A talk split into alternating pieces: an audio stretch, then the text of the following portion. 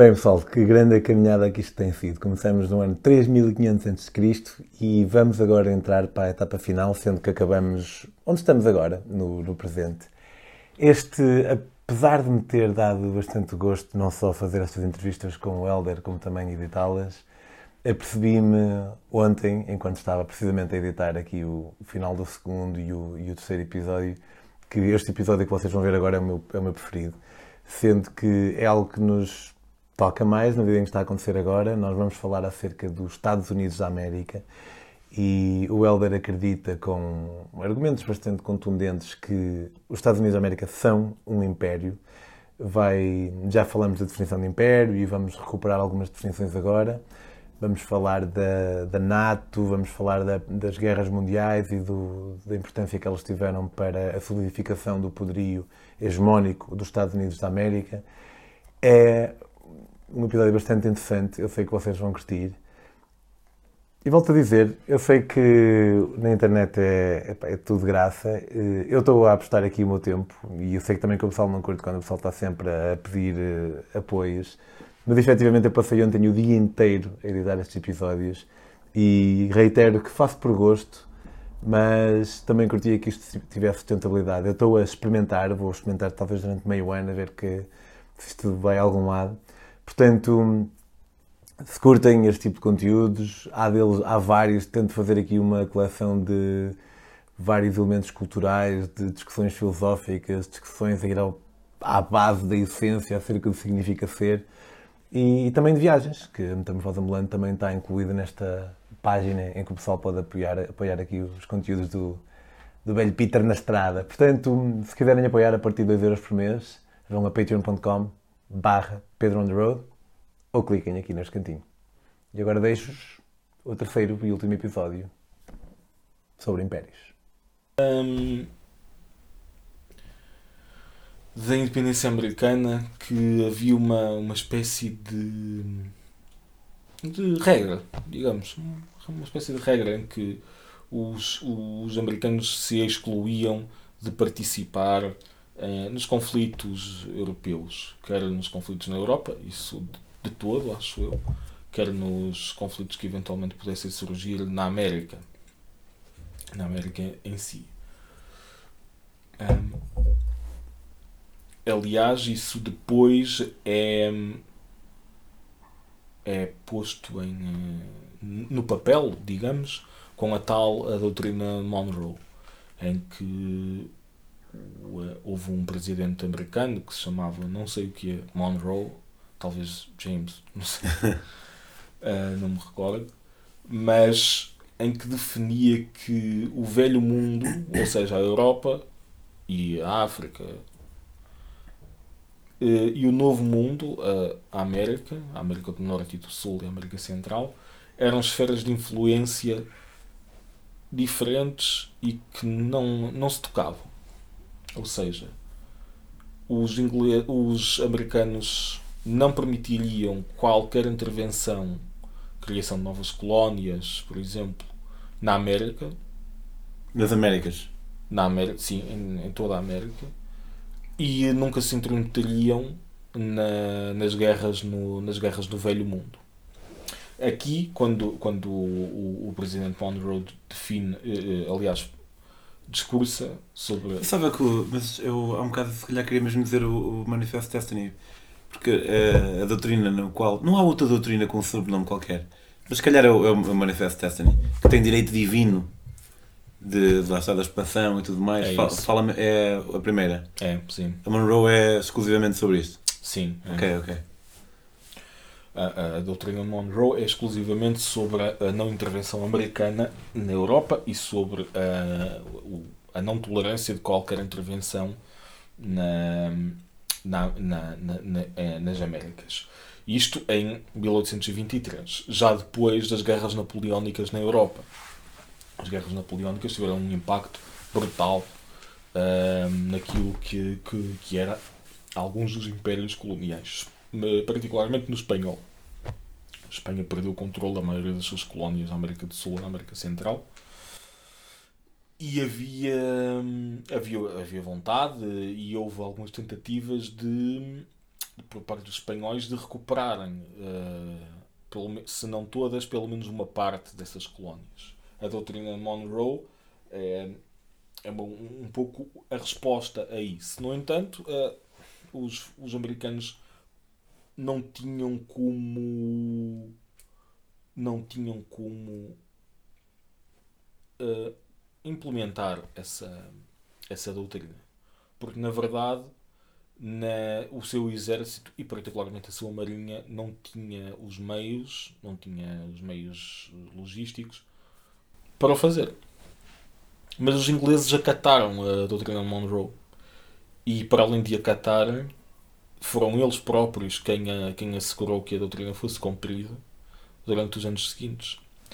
Porque, porque os favorecia. Porque no fundo era aquilo que era a mesma coisa que os os opositores da guerra da, da guerra da independência americana diziam que era o importante é nós termos acesso aos mercados e se tivermos acesso e se os espanhóis conseguirem recuperar as suas colónias na América do Sul não teremos no entanto se não conseguirem teremos como tinham e então impuseram de facto a, a, a doutrina Monroe com os seus próprios meios embora isso possa parecer um pouco até contra um, pouco contra a ciência, uma coisa assim. Mas não é. Durante o século XIX, já depois da, da Guerra Civil Americana, a política de não intervenção no, dos Estados Unidos sofre uma. não é bem um revés, mas é definitivamente posta de lado os americanos travam, hum, travam uma série de guerras hum, contra. Pá, especialmente contra. contra contra o México. Uma contra o México. Travam também uma, uma guerra contra os. Uma não, duas guerras contra os espanhóis. Por exemplo, em 1819, ainda antes da, do presidente Monroe ter discursado acerca da, daquilo que, que viria a ser conhecido como a doutrina Monroe, os americanos uh, anexam a Flórida. A Flórida estava um, quase há 10 anos ocupada por tropas americanas, porque, para todos os efeitos, os espanhóis tinham perdido um pouco o controlo sobre, sobre o território que estava, que estava ocupado, uma parte por uma, por uma tribo nativa americana, que era os Seminoles, que davam abrigo a, a quaisquer fugitivos, eh, quaisquer escravos africanos que, que fugissem das plantações do sul podiam fugir para, para, para o território controlado pelos Seminoles na, na Flórida e, eh, e lá ficar, viver lá. Eles tinham as suas próprias comunidades. Uh, parece que não se que as, as duas comunidades não se misturavam, no entanto, ajudavam-se mutuamente. E os americanos, fartos de, de que quer os nativos americanos, quer os, os, as comunidades de escravos fugitivos atacassem e, eh, e pilhassem a, a, as plantações, acabaram por, por eh, atacar o território e ocupá-lo e eventualmente anexá-lo através de um tratado em que a Espanha cedeu formalmente o, um, o, uh, o território aos americanos. Em eh, pá, 1860 e qualquer coisa, no final de 1860, a França invadiu o México e, eh, e derrotou os mexicanos e instalou um, um imperador fantoche chamado Maximiliano ou uma coisa assim. E, eh, e foi nessa altura que os Estados Unidos efetivaram, ou seja, eles próprios uh, conseguiram uh, que a doutrina, conseguiram impor a doutrina Monroe. Eles uh, concentraram uma série de tropas na fronteira entre os Estados Unidos e o México e pressionaram os franceses para, para evacuar, coisa que, que eles fizeram. Evacuaram, deixaram lá o imperador, que depois os mexicanos trataram de capturar e matar. E, e tornaram a, a, sua, a sua política Monroe num, uh, não só numa, numa frase um pouco vazia, em que olha que nós não, não admitimos, mas na verdade não podemos fazer nada, em algo que efetivamente existia. Os Estados Unidos passaram uh, a ser, a ser mais, mais respeitados, a terem algum poder. Um, no, uh, já no final do século XIX, uh, travaram uma guerra contra os espanhóis.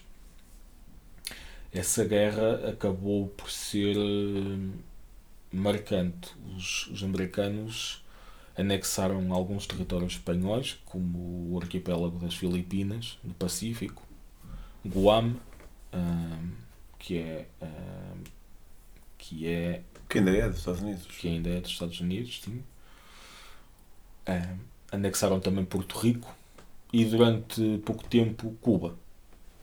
Embora tivessem tivessem em cerca de dois anos uma coisa assim tivessem dado a, a, a independência aos cubanos coisa que não se passou com o com o com as Filipinas, onde os Estados Unidos, ainda no século XIX e no início do XX, acho eu, travaram uma guerra contra, basicamente contra, contra as guerrilhas que já existiam nas Filipinas, que já combatiam os espanhóis. E essa guerra era uma, foi uma guerra para, para, para, para, subjugar o, o povo das Filipinas o, os Estados Unidos tinham, tinham, comprado também, como, como falamos há bocadinho, o Louisiana aos franceses. Essa foi uma compra pacífica. Aliás, essa foi uma expansão pacífica. No entanto, por exemplo, a, a, a anexação do, uh, do Texas não foi. Foi uma guerra travada contra o México, contra o Império do México, e que, para além de ter. E mais dois Estados, achou? O Novo México o, dois estados, como assim? E o Nevada. Mas essa, nessa altura o, esses, esses territórios faziam parte do México. Pois. Pois. Os Estados Unidos, por além de terem anexado o Texas, anexam cerca de 1.300 km, ou melhor, 1 milhão e 300 mil km quadrados de território, que, que depois eventualmente seria o Novo México, o Nevada, e também a Califórnia, a Califórnia não tenho certeza. Talvez tenha, talvez tenha juntado. Califórnia também não acho. Acho que talvez tenham juntado ao, aos Estados Unidos mais tarde, porque eu creio que a Califórnia passou por um processo um bocadinho parecido com o do Texas, em que primeiro eles declararam, declararam a sua independência do México, formaram uma república e depois essa república acabou por pedir para, para fazer parte do, da União. Acho que o México se reserva, tem o direito reservado de, de ser um país a qualquer momento, acho De? De ser um país a qualquer momento, até ainda agora. O México ou o Texas? Uh, o Texas, o Texas. Ah, yeah. Creio que sim, embora já deve haver previsões na Constituição que não deixam que isso. Sim. E também se há Estado que à partida não vai querer sair dos Estados Unidos da América, é o Texas. O Texas, exatamente. Ou seja, em 1898 os Estados Unidos travam a tal guerra contra os espanhóis em que anexam uma série de territórios dos espanhóis. Filipinas, Guam, Porto Rico, um, Cuba durante, durante algum tempo. Um, o que significa, como nós depois vamos ver nas imagens que vamos editar tal, meter aqui, que os Estados Unidos em 100 anos, a guerra acabou em 1783, em pouco, pouco mais de 100 anos, passaram de ser 13 colónias uh, junto ao Oceano Atlântico para serem uma nação que vai do Oceano Atlântico até ao Pacífico, tendo para isso, obviamente, travado uma série de guerras, quer contra potências colonizadoras como os espanhóis, quer contra potências colonizadoras como os ingleses, porque, não, porque a guerra da independência não foi a última que os ingleses travaram contra os franceses, que os americanos travaram contra os ingleses. Em 1812 houve outra, aliás. 912? 812. Aliás, há alguns historiadores que, que dizem que essa é que essa foi a guerra que definitivamente uh, fez dos Estados Unidos uma, uma nação livre e independente. Foi 25 de novembro dele. Exatamente. É, olha, é uma boa, é uma boa comparação. Eles fizeram a revolução uns anos antes, mas aquilo pá, estava a funcionar e tal. Uh, havia, havia o, o, Senado, o Congresso e, e, tudo mais, mas como nação, os Estados Unidos ainda estavam um pouco, um pouco divididos. Por exemplo, os Estados Unidos não têm um exército regular porque, porque havia uma espécie de, de receio que alguém conseguisse controlar esse exército e o usasse para impor a sua vontade nos 13 diferentes estados que existiam naquela nação, cada um tinha as suas regras. Uh, pronto.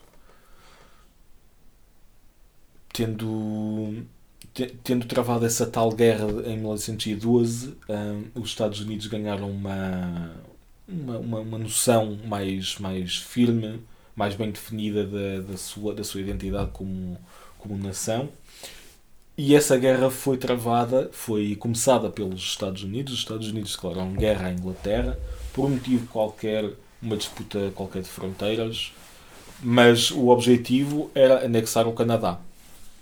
Um, aliás, eu não me lembro agora qual é que era a emenda, mas havia, havia um, uma parte da, da Constituição Americana que referia especificamente o facto de os americanos quererem e se sentirem no direito de de anexarem o, a, parte, a parte inglesa da América do Norte porque sentiam que fazia parte do, do seu território natural. Não aconteceu isso porque, uh, porque os, os, ingleses conseguiram, conseguiram derrotar o, o, os americanos, até sem muita dificuldade, e também porque não aconteceu aquilo que os, que os americanos esperavam. Os americanos esperavam que houvesse uma, uma, uma algum tipo de insurreição no, no Canadá, que os habitantes do Canadá se juntassem a eles para alcançar a independência, coisa que eles nunca, nunca fizeram. Desde o, primeiro, desde o primeiro momento tu consegues ver uma, uma, uma tendência claramente expansionista e, eh, na minha, na minha opinião, imperialista da parte dos Estados Unidos, porque não são só uma série de guerras travadas contra potências colonizadoras. Os Estados Unidos da América ah, fizeram guerras, dezenas, se não mesmo centenas, contra os nativos americanos. Um, a palavra genocídio tem sido muito utilizada, particularmente hoje em dia, não, não, uh, não sem motivo, porque de facto os números mostram que em, em muitos sítios uh, a remoção dos, dos nativos se fez à, à lei da bala.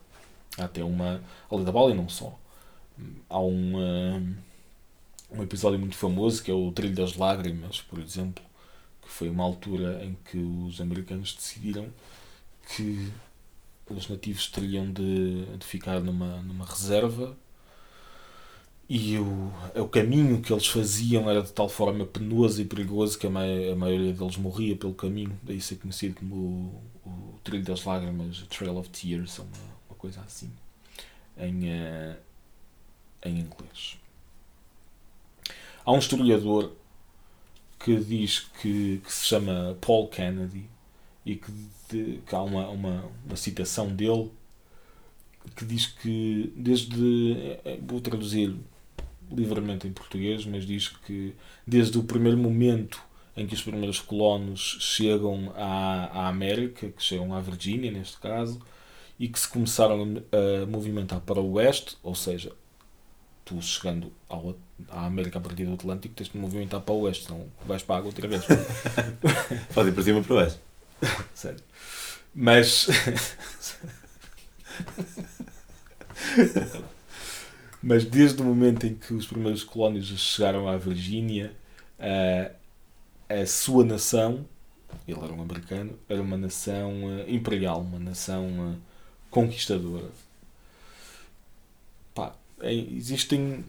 George Washington disse imediatamente que imediatamente a seguir à independência, à independência dos Estados Unidos que, que uh, os Estados Unidos, aquelas 13 colónias, no fundo eram um, um império bebê, an infant empire. Ele disse isso? Sim, é o termo que ele utiliza.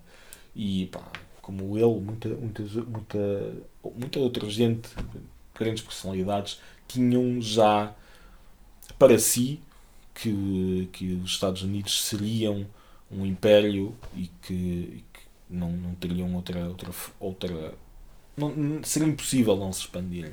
Não só de uma forma pá, inevitável, mas até, até recomendável. Tipo, o Benjamin Franklin, por, dizia, por exemplo, dizia que, vou traduzir mais uma vez livremente aquilo que me recordo, dizia que qualquer príncipe, ele utilizava a palavra príncipe, que adquira, que adquira novo, novo território, uh, quer, quer o ache vazio, quer remova de lá os nativos, pá, é um pai da sua nação.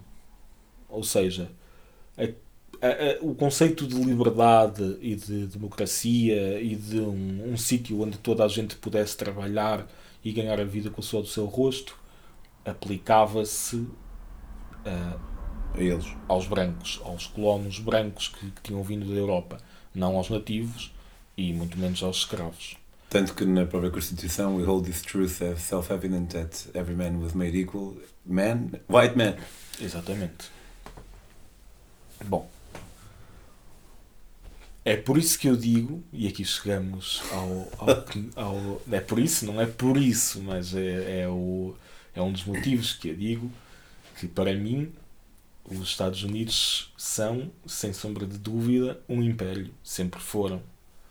E, e hoje em dia continuam a ser. mas as, dia... mas as fronteiras acabam, imagina. Sim, eles foram conquistando povos diferentes e a sua, lá está, de acordo com aquela tal definição que certamente não será, não é única, eles foram conquistando povos de culturas diferentes, eh, porque imagino que os ameríndios tivessem culturas diferentes uns dos outros. E sim, as suas fronteiras eram. foram expandindo, mas depois cristalizaram.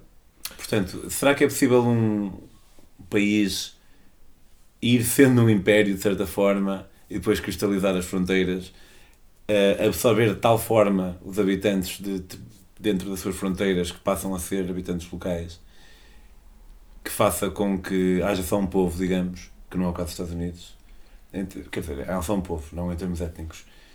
E então, com essa tal cristalização de fronteiras, passa a ser apenas um país e não um império? Não. Não é, não é uma vez um império sempre um império. É? Sim, mas no, neste caso eu acho que não. Porque, primeiro, uh, eu não sei até que ponto nós podemos dizer que as fronteiras dos Estados Unidos cristalizaram porque os Estados Unidos, na verdade, continuaram a anexar território, embora não da mesma forma. O século XIX foi, de facto, a altura em que os Estados Unidos se expandiram militarmente e, eh, e anexaram uma série de. uma série, não. Um, um, uma quantidade de território absolutamente. absolutamente incrível. Mas continuaram a anexar território. Os Estados Unidos anexaram no século XX ainda, por exemplo, as, as Ilhas Marshall, Estados Unidos no século XX um, apoiaram uma, uma revolução no Panamá que efetivamente lhes deu o controle de uma área de 16 por 80 km, onde estava escrito no tratado que eles assinaram, não com os panamenses, mas com um lobbyista francês. Que nunca tinha estado no Panamá, acho. É. Que ia ser o presidente do Panamá. Que viria. Eu, eu não sei se ele veio a ser presidente do Panamá. Isso não, não me recordo. Mas sei que, por exemplo. Não, ele era não sei o que, plenipotenciário. Uh, embaixador plenipotenciário. Ele era lobbyista. Ele, ele fazia parte da empresa que estava a tentar construir o canal. O canal do Panamá. Do Panamá. Uh, aquilo não, não estava a resultar, a empresa faliu. E ele foi para os Estados Unidos para negociar um tratado em que os Estados Unidos, para além de reconhecerem o Panamá como uma nação independente da Colômbia, uh, se comprometeriam a, a, construir o canal. Sabes que, pressionado por um, eh, jornalistas, o Teddy Roosevelt disse literalmente algo como um, eh, We saw it, we wanted it and we got it. O Teddy Roosevelt foi possivelmente um dos um dos presidentes com, uma, com uma, uma noção mais imperialista e mais expansionista dos, dos Estados Unidos. E ele, como secretário da Marinha, antes de ser presidente, foi o grande impulsionador da, da modernização da Marinha Americana, mandou construir uma série de, de, de coraçados, que eram um, um, um, tipo de navio revestido a aço e que, que eram o, o, o topo de gama na, na altura. Uh, esses navios, por exemplo, tiveram, foram, foram uh, fulcrais na, na, na, guerra contra, na guerra contra os espanhóis em, uh, em, em, 1900 e, em 1898, mas também no, no Panamá e não só. Um, ele era o Teddy Roosevelt até era o, o presidente que, que dizia que o ideal era tu uh, ires para qualquer reunião ou melhor, por qualquer, qualquer, qualquer evento diplomático, uh, falando suavemente, mas, carregando, mas levando um pau. Uh, speak softly, but carry a big stick. Ok. uh, em 1915, os Estados Unidos entram na, na Primeira Guerra Mundial. Eles entram na, na, na, Primeira Guerra Mundial. Até aí tinham-se mantido à parte porque. Um, não queriam participar no, naquilo, que, naquilo que eles consideravam uma guerra estúpida. Uma guerra estúpida e mais uma das guerras que os, que os europeus travavam no seu continente. No fundo, para os americanos, a Primeira Guerra Mundial, no fundo, para os americanos e. Já, yeah, tipo.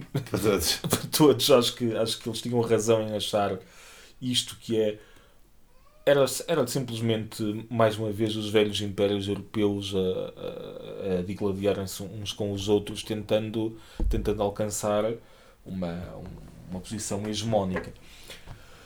A Inglaterra tinha, tinha de facto a hegemonia até aí, até, até a Primeira Guerra Mundial, tinha, era um império hegemónico.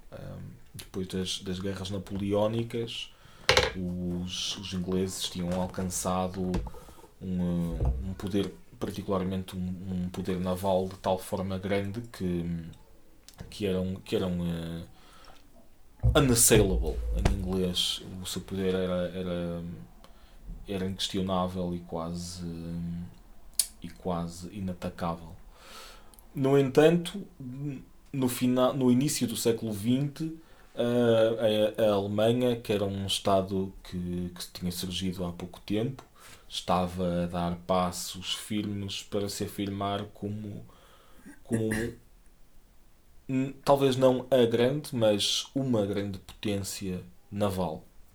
Porque estava a construir mais e mais navios e, hum, e queria, de facto, era, era o seu objetivo, se não disputar a primazia dos ingleses para, na, no mar, pelo menos ter tantos navios que se tornassem praticável para os ingleses atacá-los.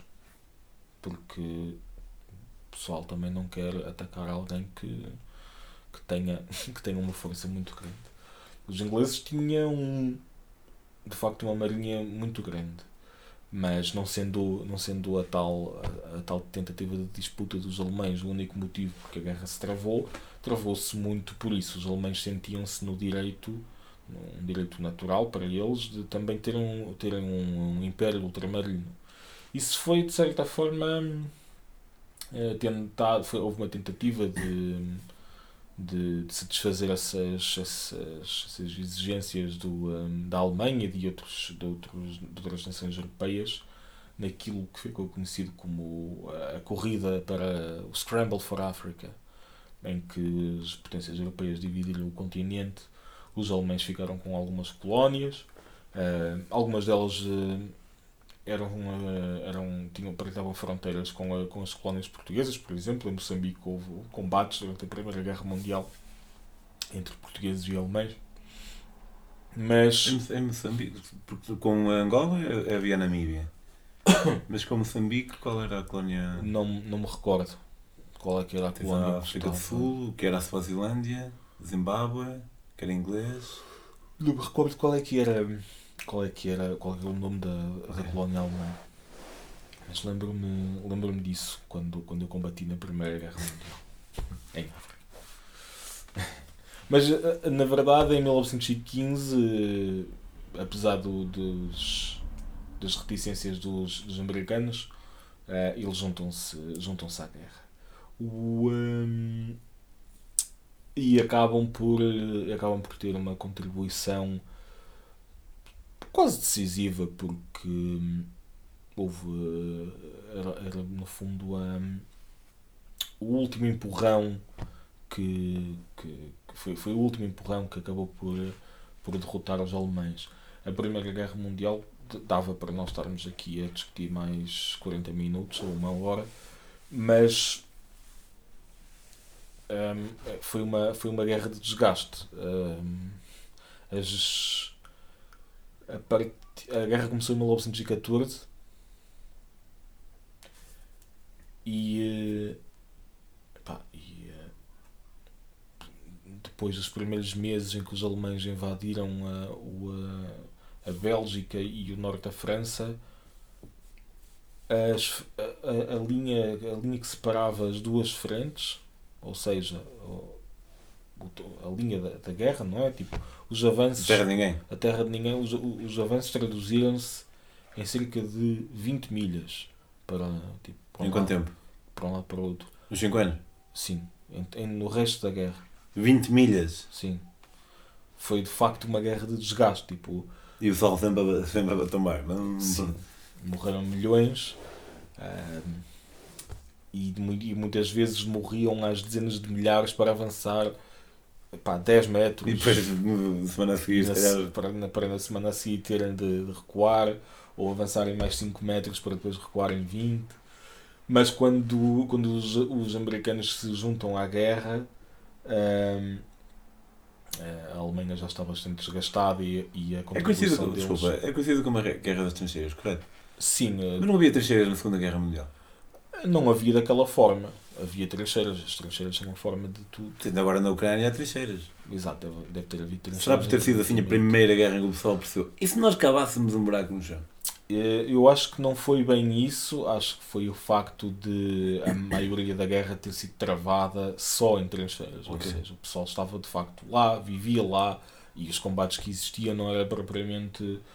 Não eram, não eram combates como na Segunda Guerra Mundial, em que, em que era um combate parecido com, os combates que são agora. Agora tu tens tipo. O, tu para além de combateres com, com, com a infantaria tens o, um, a cavalaria, que hoje em dia não são cavalos, mas os tanques fazem o mesmo que a cavalaria fazia na, na, nos tempos, e também o, a força aérea. Mas naquela altura, como estas duas coisas não existiam, nem a, a cavalaria, porque num combate de trincheiras os cavalos deixaram de ser usados e os tanques ainda não existiam, surgiram no final da guerra, o, o, uh, acabaram por inventar os tanques como forma de resposta à guerra de trincheiras, porque era preciso. Uma das coisas que mais impedia o progresso de, de, de, dos, dos soldados dos dois lados era o arame farpado, por exemplo. Tu querias, tu saías da tua trincheira para além de estar a ser metralhado por dezenas de, de, machina, de, de metralhadoras Gatling, estavas também preso no arame farpado. Um, coisa que não, coisa que, não, simples, que não facilitava nada a vida do pessoal. Sim, uma coisa muito simples, mas particularmente horrorosa, aparentemente. O pessoal ficava preso durante, durante dias um, até morrer. Basicamente, morrer ou por perda de sangue ou de fome e sede porque não conseguia sair de lá e não tinha ninguém que, que os ajudasse porque se tu pusesses a cabeça de fora pela libertar o, o teu vizinho Zé Manel tu levavas um tiro e não havia muitos Carlos Miguel que fossem lá ajudar os Zé Manéis Carlos Miguel? Sim, Carlos, Carlos, Carlos Miguel quem é o Carlos Miguel? É, é o vizinho do Zé Manel ah ok pensava agora que era quem é que é o Carlos Miguel? Soldado Milhão Soldado Milhões? Yeah. É uma, olha, é uma boa história também, Soldado de Milhões. É, então olha, fica para uma próxima. É. Uh, mas pronto, uh, os Estados Unidos acabam por, por se juntar aos esforço de guerra em 1915, uh, têm uma, uma contribuição pá, razoável e importante. No entanto, quando, quando, quando tem a hipótese de, de, de, de se juntar definitivamente ao, ao, aos, outros, aos outros países no palco, no palco mundial, no palco das nações, recuam. O presidente Wilson um, propõe que, que seja criada uma Liga das Nações, que não tem nada a ver com, com a Liga das Nações. Portugal ganhou primeiro. era, era o, uh, o pai ou a mãe da, da ONU hoje em dia. A Liga das Nações era uma, uma liga que pretendia aglomerar todo, todos os países que quisessem participar e um, impor uma série de regras que uh, supostamente obstariam a que os países se envolvessem noutra guerra como, como a Primeira Guerra Mundial. Não resultou. Uh, a Liga das Nações não resultou porque 30 anos depois nós estávamos em guerra, os europeus estavam em guerra outra vez, mas hum, mas criou uma espécie de ideia de, de manifesto, um bocadinho como, como o Destino Manifesto, assim, em que o presidente Wilson uh, afirmava que uh, havia uma doutrina da, da democracia moral, ou seja, que os Estados Unidos estariam dispostos a, a apoiar, a, a, tornar o mundo seguro para, para as democracias, o que era um pouco, um pouco contraditório com aquilo que se vinha a passar, porque hum, os Estados Unidos em, em 1915, por exemplo, um, patrocinaram e acabaram por invadir o Haiti. Uh, para, para tentar controlar um, um golpe de Estado que, que pretendia impor um regime democrático na, na ilha. E controlaram o Haiti até, até, os anos, até, até os anos 30. Um golpe de tendência democrática, portanto, uma espécie de 25 de Abril deles. Sim, eh, é um bocado difícil dizer isto tipo, categoricamente, um golpe de tendência democrática. Mas pelo menos um, um golpe de Estado que ali, que ali estava a acontecer, que, que teria, que apregoava isso. Depois, se viria a acontecer ou não, somos, é impossível saber. Além disso, o presidente Wilson, aparentemente, eu li isto, fiquei um bocado surpreendido, mas foi quem ordenou mais intervenções em países estrangeiros do que qualquer outro presidente da história dos Estados Unidos. Isto no início do século XX por exemplo. Havia... Porque havia. Ah, hoje em dia há outro escrutínio, se calhar, e, e hoje em dia provavelmente haverá muitas intervenções que nós não sabemos que estão a acontecer e só vamos saber daqui a 50 anos. Certo, certo. Por exemplo, um, quando, quando da, da intervenção no, no Haiti, um, alguns anos mais tarde, pouco antes do, do ou, ou, pouco depois dos Estados Unidos terem. Uh, terem, terem concedido a independência à, à ilha do Haiti, houve um general americano que fez um discurso, o nome dele era Smedley Button, e ele tinha sido o líder da expedição que, que, foi, que foi para o Haiti, e era na altura o Marine, o fuzileiro, com mais condecorações da, do exército. Era uma pessoa uh, muito respeitada e alguém que sabia do, sabia do que estava a falar quando disse que, e aqui estou mais ou menos a citar, que ele era um gangster do capitalismo. Um, ele disse, as suas, segundo as suas palavras, que ajudou o México a tornar-se seguro para o investimento, os investimentos do, do interesse petrolífero no, no México em 1914 um, ajudei a tornar, segundo ele, ajudei a tornar Cuba e o Haiti seguros para os investimentos do National City Bank. Isso lembra-me uma cena acerca da qual eu me lembrei recentemente, um livro que tenho aqui para ti, que é o Confessions of Economic Hitman. Hum. O Economic Hitman é quando falham as negociações, vêm os subornos, quando falham uh, os subornos é o Economic Hitman, quando ele falha, vem o, um assassino e quando falha o assassino vem o, o exército. E uhum. acho que é um livro que vais curtir. É um gajo que fazia isso. Eu depois tenho que ver o nome porque assim, tenho isto aqui por ordem alfabética e, depois, depois outro. Mas sim, desculpa, continua. O gajo era 1914 era, era tipo isso, se calhar, económica. económica. Sim, era isso. económico. Ele, ele continua a dizer que hum, ajudou a, a violar, na- nas palavras dele, meia dúzia de, de repúblicas na América do Sul em prol de Wall Street e acaba com uma espécie de piada em que ele diz que sempre sentiu que podia ter dado lições ao Al Capone, porque enquanto o Al Capone roubava em três distritos, ele operava em três continentes. Que reflete bem aquilo que, que são as políticas imperialistas dos Estados Unidos. Porque, como nós vimos no início da, da- da nossa conversa, a definição de imperialismo não é só uma. não, não, não, hum, não inclui só o, o território que tu controlas efetivamente com a tua força militar. Quando tu consegues utilizar o teu próprio poder económico para estabelecer acordos, acordos desnivelados em que a tua nação é claramente favorecida em relação à outra, isso é uma espécie de colonialismo, de, de, de- de- de imperialismo e de colonialismo. A isso, aliás, os, os historiadores modernos têm vindo a, a chamar e a, e a- a- considerar de facto o, o neocolonialismo como isso.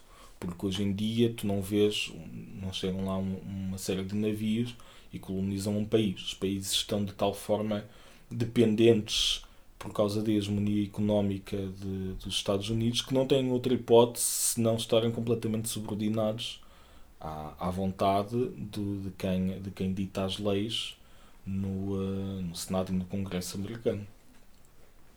Mas, ah, pá, esse- os Estados Unidos ainda teriam que passar, antes de chegarmos ah, ao ponto do neocolonialismo, vá, ainda teriam de passar por, pela, pela Segunda Guerra Mundial, que é, que é o acontecimento que, que de facto catapulta os Estados Unidos para, para, para a posição hegemónica que hoje tem. Ahm, o, ahm, penso que é o Roosevelt, mas não é. Não é o Roosevelt, foi o Truman, porque Roosevelt nessa altura já tinha, já tinha falecido.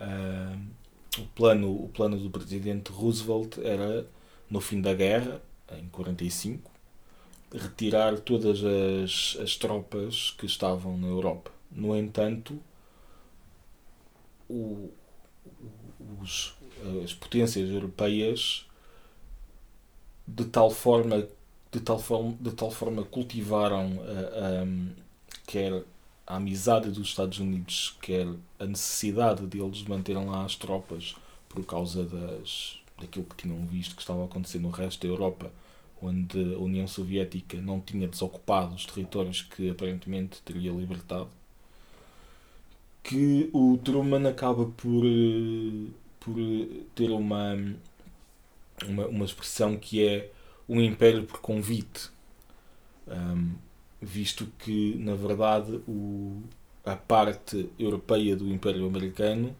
não foi conquistada, foi A parte foram- europeia do Império Americano. Sim, tipo, se nós considerarmos que, que as, as nações europeias, ou, tipo a União Europeia, por exemplo, é uma parte integrante do Império Americano, no sentido em que nós estamos alinhados com eles, eles definem a nossa política de defesa, por exemplo, Através da NATO. através da NATO e não só, ahm, através das centenas de bases que têm por todo, por todo o mundo, tipo, Mas tu achas que. Porque essa ideia do neocolonialismo, obviamente, é interessante e, e eu consigo ver isso. Eu estava a pensar numa ideia mais tipo. eh, Império e Sombra, uhum, mas eh, vai dar ao mesmo. Mas estava a pensar mais.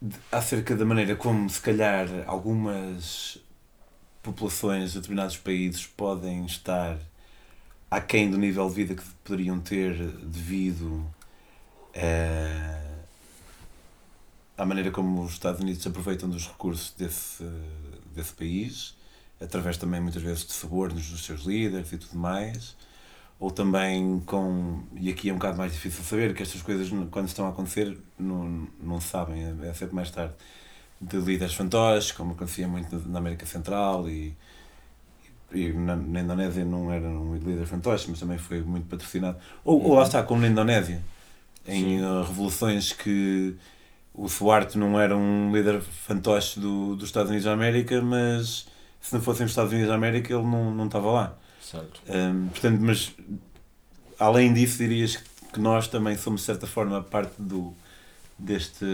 neo-império? Sim, diria. Okay. Diria que sim. Uma, uma, das, uma das características mais importantes de qualquer império é a cultura que produz.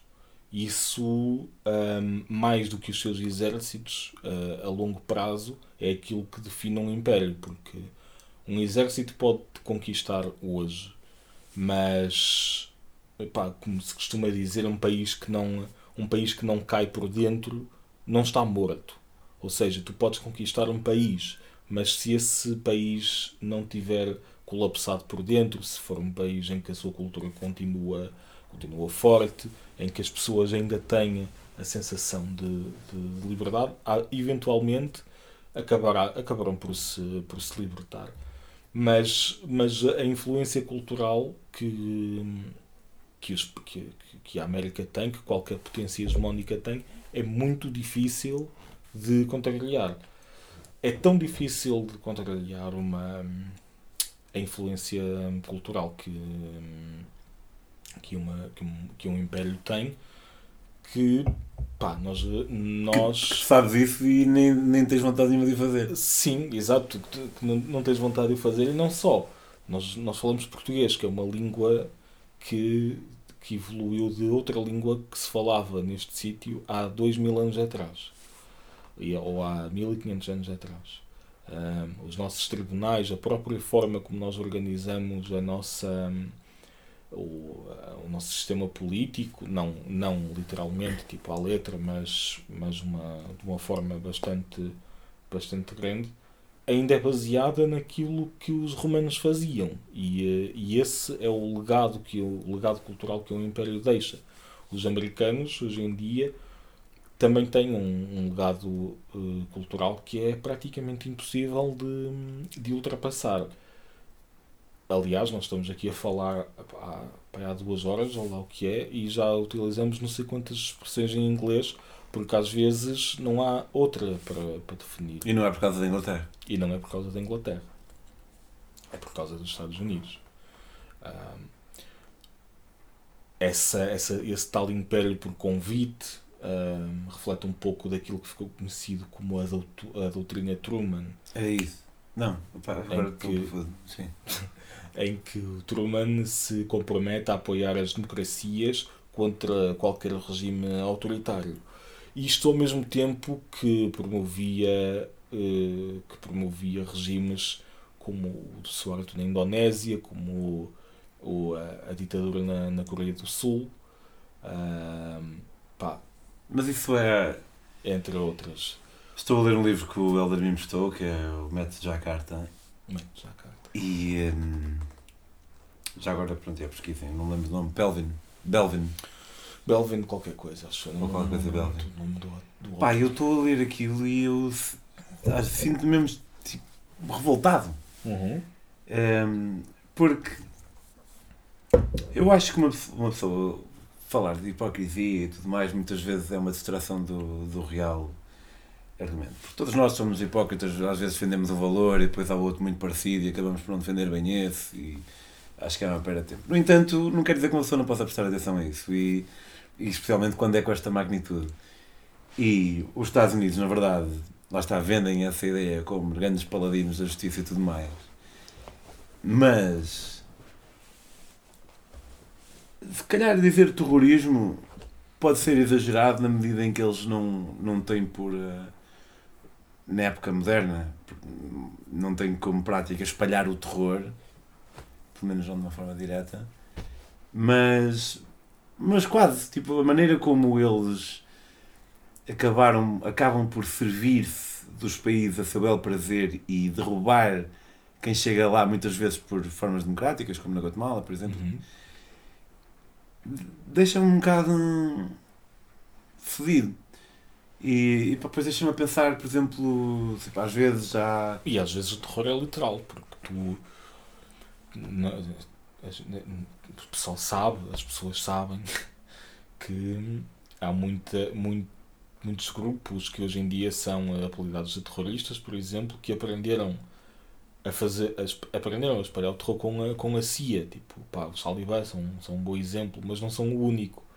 Ahm, há muito, houve, houve muitos outros grupos de, de que depois acabaram por ser apelidados de terroristas, que na verdade aprenderam, aprenderam o, o- a política do medo com a- treinados pelos americanos, porque é, é só mais uma forma de, de conseguirem, de conseguirem os, os objetivos que querem, sejam, sejam eles pá, derrubar, derrubar um, um governo ou, ou criar instabilidade de forma que determinada pessoa não seja eleita e que seja eleita outra. Mas não, não há nenhum. Parece que não há nenhum tipo de reação. Há coisas muito grandes, há coisas mais pequenas, sei lá, como o Guantánamo. É pequeno, mas devem ter passado por lá milhares de pessoas. Tanto quanto eu sei, que vejo-me se eu estiver errado, o pessoal está lá sem, ser- sem ser julgado nem nada, tipo, sem provas, é indícios, não é? Uh, sim, uh, Isso é completamente. Sim, eu acho que tu podes, basicamente, eu acho que há uma espécie de estatuto, uma coisa que tu podes ser acusado.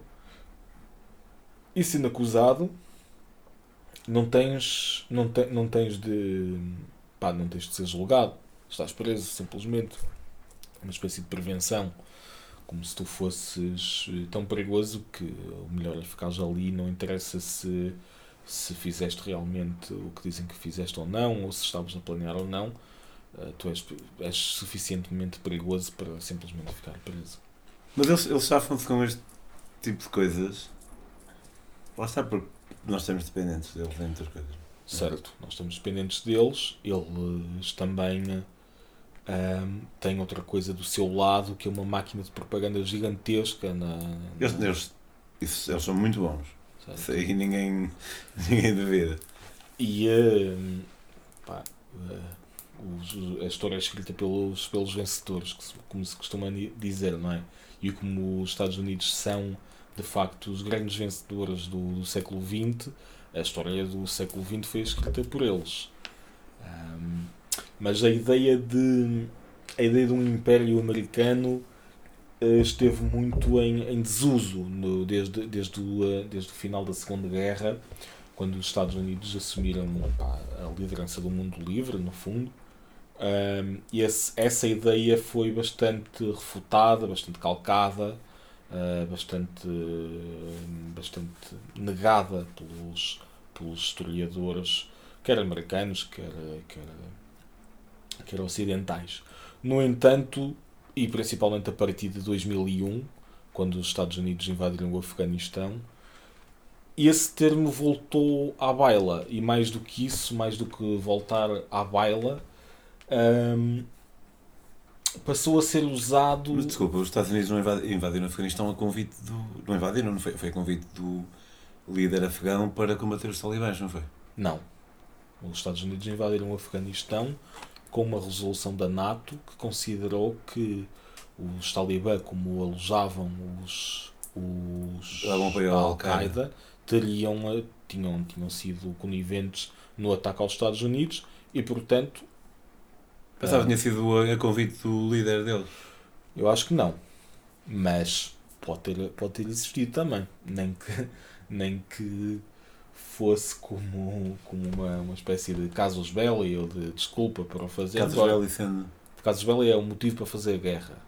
Uma, uma razão para, para eles, um motivo justo para fazer para fazeres uma guerra qualquer. Que no caso dos Estados Unidos eles não precisavam do, do convite do, do político, visto que tinham uma resolução da, da NATO que Mas a NATO. Ora, quando nós, e digo nós porque Portugal também esteve levemente envolvido, na- quando nós fomos para, o- para o Iraque, agora da segunda vez, Para o Iraque foi a revelia. foi à revelia Da das, ONU. Das Nações Unidas, exato. Sim. Mas está. está Transformaram os Estados Unidos nessa. Quando invadiram o Iraque à revelia da ONU, basicamente fizeram aquilo que, que eles acusam o Irão ou a Rússia de fazer. Aquilo que eles gostam de chamar um rogue state, que basicamente é um, um Estado párrea, um, eles fizeram exatamente o mesmo. Que o, o países como, como o Iraque ou o Irão, quando, quando invadiram os seus vizinhos, foram tornados Estados palha, porque quebraram as regras da ONU e uh, no, caso do, no caso do Iraque, por exemplo, os Estados Unidos responderam imediatamente em 91 com a, com a, com a invasão do, do Golfo. Que, o Iraque invadiu o Kuwait, não foi? O Iraque invadiu o Kuwait, que era um, um protetorado americano. Um, e, e, eh, e, e, os Estados Unidos responderam à letra com, com, a, tal, com a tal guerra do Golfo.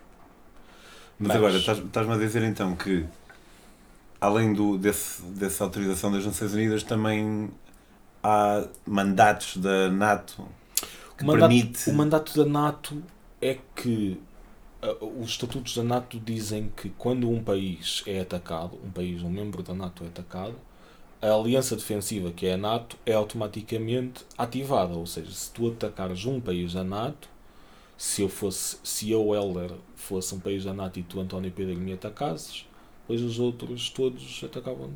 Sim, isso eu sei. Pronto. Então, neste caso, o Afeganistão não atacou ninguém, mas recebia pessoal da Al-Qaeda e foi isso que deu. Sim, o, o, no fundo, eu, eu creio que foi considerado como. pá, já, não foi. Um ato de guerra. Um ato de guerra. Um caso de bela. Sim. Aprendeste um bocado. é. Mas, de, ou seja, desde, desde essa altura que de facto o termo império aplicado à América tem sido estado tem, tem estado de volta na, na, na pá, no, no, com, à, boca à boca e à caneta e, ao, e a tudo de, dos historiadores e não só do, de uma forma de uma forma pejorativa por exemplo e, um, há um autor, um, um, um, historiador que, que tem uma série de livros que, de que eu sou particularmente fã. O nome dele é Neil Ferguson, ou Neil, ou uma Neil assim. Ferguson, yeah. yeah ele, um, e uma, uma das, das suas uma, uma das suas frases acerca deste assunto é que ele diz que costumava ser costumava hum, apenas os críticos do, da política das políticas americanas é que costumavam utilizar o termo império quando se referiam à América. Mas que na verdade, ele escreveu isto mais ou menos em 2004 ou 2005, mas que na verdade nos últimos 3 ou 4 anos, ou seja, desde 2001 até à data em que ele está a falar, uh, há um, um, havia um número crescente de, de comentadores uh, que começaram a usar, a usar o termo império aplicado à América de uma forma não pejorativa, uh, embora ainda ambivalente, mas com entusiasmo. Quanto tempo é que achas vai durar este império?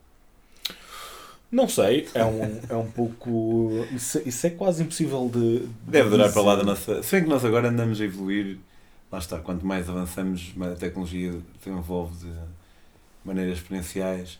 Mas se calhar, olha, basta um outro país alcançar um desenvolvimento significativo com a inteligência artificial que pode pôr em causa toda a hegemonia dos Estados Unidos. Imagina, criar, pode criar um super vírus. Talvez. Uh, em termos daquilo que é tipo o tamanho do, do aparato de guerra de cada país, por exemplo, todos os outros países estão, mesmo que se juntassem, todos e juntando-se estão a milhas dos Estados Unidos. Cada. Pá, já falamos disso, eu sei, eu sei que, que, que, já disse isto em conversas que já tivemos, mas os Estados Unidos, por exemplo, uh, têm uma, uma frota de porta-aviões nucleares que, se não me engano, são 12, 12 porta-aviões. Todo o resto do mundo combinado não tem tantos porta-aviões. E o dinheiro que eles gastam em defesa é o mesmo que o resto do mundo todo Exatamente, gasta. combinado. Uma é das estatísticas preferidas deste mundo. Mas, repara, quando eu, quando eu estou a falar de 12 porta-aviões, a gente pensa, é pá, 12 porta-aviões não é muito. Ai, o resto do mundo todo combinado não tem tantos. Ok, se calhar é muito. Mesmo assim, só 12 não parece grande coisa. Só um porta-avião que... nuclear, suponho que seja um porta-avião de onde se pode lançar uma bomba nuclear, é isso? É. Creio que sim, não tenho a certeza. Creio que sim. Ou energia de energia. É, mas... se calhar é só um porta-avião. Ah, não, não. Que é não, é, não, é nesse, não é nesse. Ele é nuclear porque o, o, o seu motor é um reator nuclear um desses porta-aviões, por exemplo, pode-se manter em funcionamento durante cerca de 60 anos sem nunca ter de aportar. Porque não precisam de abastecer. Ok. Ok. Yeah. O, reator, o motor dele é que é um reator nuclear, não é propriamente por ter mísseis, uh, mísseis nucleares. Ok. Mas uh, o porta-aviões nunca está sozinho, é sempre escoltado por uma série de, de outros navios, que incluem submarinos, que incluem submarinos que têm mísseis interbalísticos e, uh, e nucleares. Um, cada uma dessas cada uma dessas frotas que que, que acompanha o, uh, os tais porta-aviões eles são distribuídos pelo mundo inteiro cada uma dessas frotas uh, por exemplo é maior do que todo o exército português combinado. E só uma dessas cada uma, uma frota? Sim só uma delas e cada uma dessas frotas na verdade é maior do que a maioria do exército de qualquer país Aliás, as previsões indicam que uma dessas frotas seria suficiente para travar uma guerra eficaz contra a maioria dos países do mundo, exceto provavelmente uma superpotência como a China ou a Inglaterra. A China está a investir muito em. Hum, a China, frota. Sim, está a investir muito na frota, mas hum, será complicado conseguirem disputar será complicado conseguirem disputar a supremacia no, no mar da China sem, um, sem travar uma guerra uma guerra física contra contra os Estados Unidos. Um, é, é, é, o interesse dos Estados Unidos no, no, em Taiwan. Não é o interesse dos Estados Unidos. Os Estados Unidos protegem Taiwan correto? Certo. e dizem que se a China tentar sublinhar a sua seu poderio sobre Taiwan que eles intervêm uhum. e como nós já sabíamos e se não soubéssemos passávamos a saber com o decorrer desta conversa, os Estados Unidos não, não, são, não fazem as coisas pela pureza do seu coração. É por causa disso? Eu acho por causa que. ser é. um ponto estratégico que pode dar jeito caso. Talvez, talvez seja por causa disso. O Taiwan também é uma, uma economia super desenvolvida, com milhões de, de habitantes e que, que é fundamental para, como, como interposto, como aliado na, naquela região. No fundo, os americanos naquela região, até há bem pouco tempo, só contavam com, eh, com uh, um aliado, que era a Coreia do Sul. Depois com, uh, com a Formosa. Com a, com, yeah. Eu, eu reparei quando ias dizer Formosa, tipo, rimo mentalmente. rimo mentalmente. e eu estou a fazer isso. Um, porque o Japão uh, desmilitarizou-se, não é? Uh, aliás, era um dos, uma das condições. O Japão não tem exército? O Japão hoje em dia é capaz de ter um exército, mas deve ser um daqueles exércitos que só serve para ir recolher pedras durante os terremotos e uh, tirar o pessoal das cheias. Uma das condições foi. Mas quando o, Estado, o Japão esteve ocupado pelos Estados Unidos até meados dos anos 50. Um, tiveram ocupação militar efetiva, mas sim, uma das, uma das condições de, do, do armistício foi, o armistício não, da rendição do Japão, foi a desmilitarização total do país, bem como do, dos alemães também. Então, achas que, imagina tu eras presidente do mundo, uh, acabavas com nada? Ah, não sei. Porque eu não, primeiro porque eu não sou presidente do mundo e uma, a, a, minha opinião e aquilo que, que, tu vais lendo e tal não é não é pá, não, não sei, eu não sei até que ponto é que aquilo aquilo que eu leio, aquilo em que, em que eu acredito e tal está certo porque eu acho que está certo mas não sei, portanto se eu fosse presidente do mundo não sei se acabaria com a NATO mesmo se eu não fosse presidente do mundo, se me dissessem, eh, se, agora chegasse aqui alguém e me desse a escolher, olha, o que é que tu achas? Acabamos com a NATO? Eu não sei se diria que sim, porque embora eu, como estava a dizer, acho que a NATO é um, um instrumento do, do Império Americano, eu também percebo para que é que serve, para que é que serviu a NATO uh, quando foi criada no, nos anos 50 Pá, hoje em dia talvez, hum, talvez faça menos sentido. No entanto, continua a fazer sentido aparentemente, porque em fevereiro a Rússia invadiu a Ucrânia. Uh, invadiu por causa da expansão da NATO. Sim, por causa da expansão da NATO. No entanto, se. Epá, aí, aí é uma, uma espécie de pau de dois gumes, porque. Pau de dois gumes? Seja é pau de dois bicos ou faca de dois gumes? Não disse propósito, mas agora fica. Sim, eu também gostei. Ou uma faca de dois bicos também. Uma faca de dois bicos. porque. Uh, a, a, proteção, a proteção que a, NATO, que a NATO providencia continua a existir.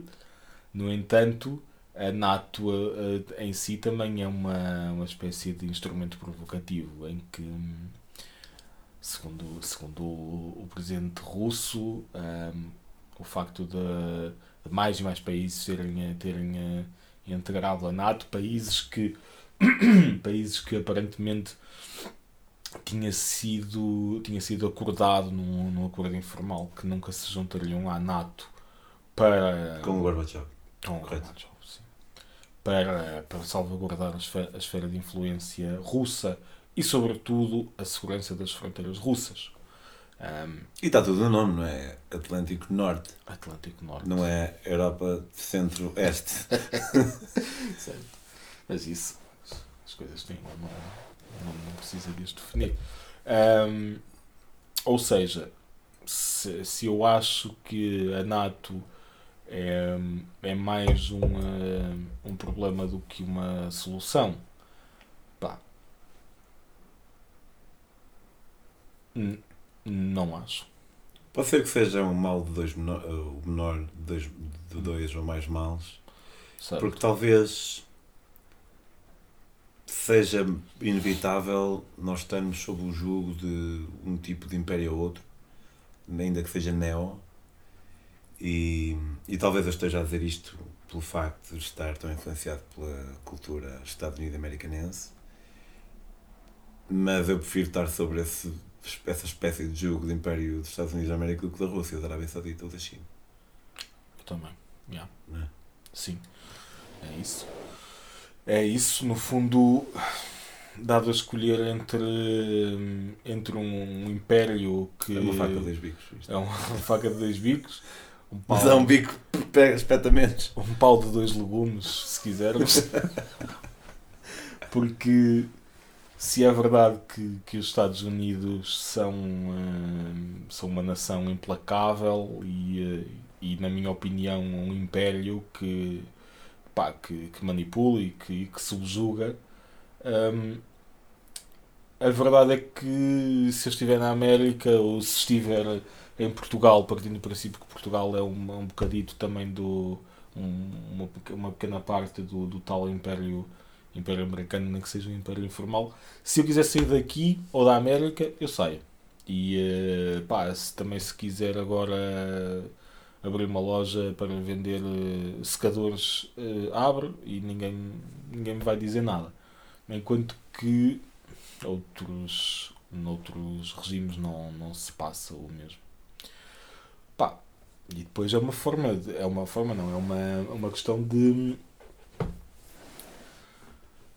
os Estados Unidos, o, o, grande, o grande império dos Estados Unidos é um império capitalista e é, haverá quem, quem, te, quem te diga de certeza que estaria que preferiria viver sob um regime como o regime russo ou como ou como a Arábia Saudita ou como na Arábia Saudita se não se não fossem regimes capitalistas se, se fossem regimes diferentes com que não que não estivessem subjugados basicamente à, à cultura do lucro e à procura infatigável de mais e mais lucro, produzir mais e mais, vender mais e mais, porque isso no fundo está é um, um plano que vai a, que vai a curto prazo destruir o planeta.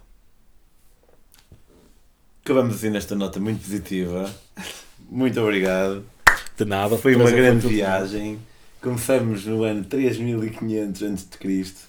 e acabamos no futuro, ou no, neste presente afuturado. Um, Fala- Falaste uma vez de de fazer sobre uma, uma, uma mulher, que muitas vezes são personagens um bocado famosos esquecidos da história, acho que era fixe. Um, falaste de Napoleão, mas o Napoleão se calhar está um bocado batido. Mas Napoleão era uma espécie de gênio, pá. era. A constituição dele e assim é uma coisa muito à frente. Tu já, te, já deves ter estado em Paris, mas à, à luz de Paris já está a constituição de Napoleão está escrita numa pedra ou numa laje, uma coisa assim, e eh, é impressionante. Porque está muito bem pensada. Sim. Era esperto o gajo. É. E disseste há um bocado que a França tentou, ma- mandou-se para as Américas. Sim, a França invadiu o México eh, no, Não sabia. fi- no final do século XIX. Eh, uma daquelas O gajo invasões. entrou com tudo, meu. Quem? O Napoleão. Não, não foi Napoleão. Por acaso foi um Napoleão, mas não o Não o Napoleão. Bonaparte. Sim. Ahm, foi, acho que foi Napoleão III ou uma coisa assim. Aliás, se bem me recordo, ah, quando, quando houve a Revolução em França, em 1789, no, no culminar da Revolução, ah, a monarquia foi abolida e foi insti- instituída uma, uma república. Mas essa república não, não, durou, não, não durou. Depois do, do fim das guerras napoleónicas, os Bourbon foram, eh, foram restaurados no trono. E acho que foi essa guerra contra o México que acabou por levar eh, a um novo golpe de Estado na França que acabou definitivamente com a, com a monarquia em França. Enfim, não sabemos muito bem o que é que Ah, será a não, próxima. a. Tá, não sabemos muito bem o que é que será a Já estás próxima, bem. mas será uma qualquer. Vemo-nos para.